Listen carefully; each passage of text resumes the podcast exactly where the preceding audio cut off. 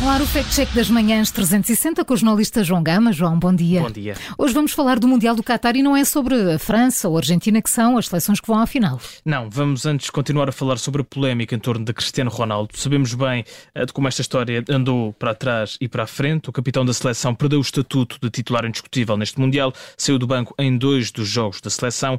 Chegou a ser noticiado que o Cristiano tinha ameaçado abandonar a seleção das esquinas, uma notícia que foi desmentida pelo próprio e até por Fernando Santos.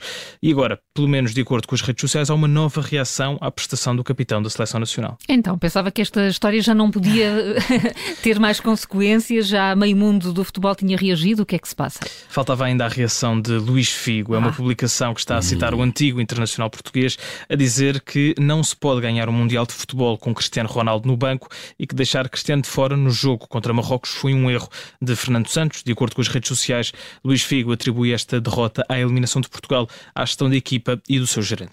Olha, e como eu sou um ávido leitor de imprensa desportiva internacional, não escapa um, não é?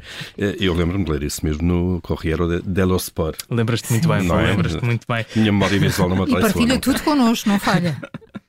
Estas declarações chegaram de facto a ser partilhadas pela imprensa, mas sem nunca citar a origem destas declarações que são atribuídas a Luís Figo. As palavras foram primeiro publicadas por um jornalista colombiano, Samuel Vargas, e a publicação já não está disponível no Twitter do próprio.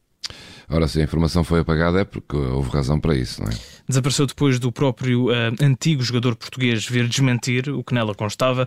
Também através de um tweet, Figo dirigiu-se diretamente ao jornalista, Samuel Vargas, acusando-o de querer ser conhecido, publicando declarações que nunca proferiu. Da próxima vez, Luís Figo escreve apenas que se queres saber a minha opinião, tens primeiro que perguntar.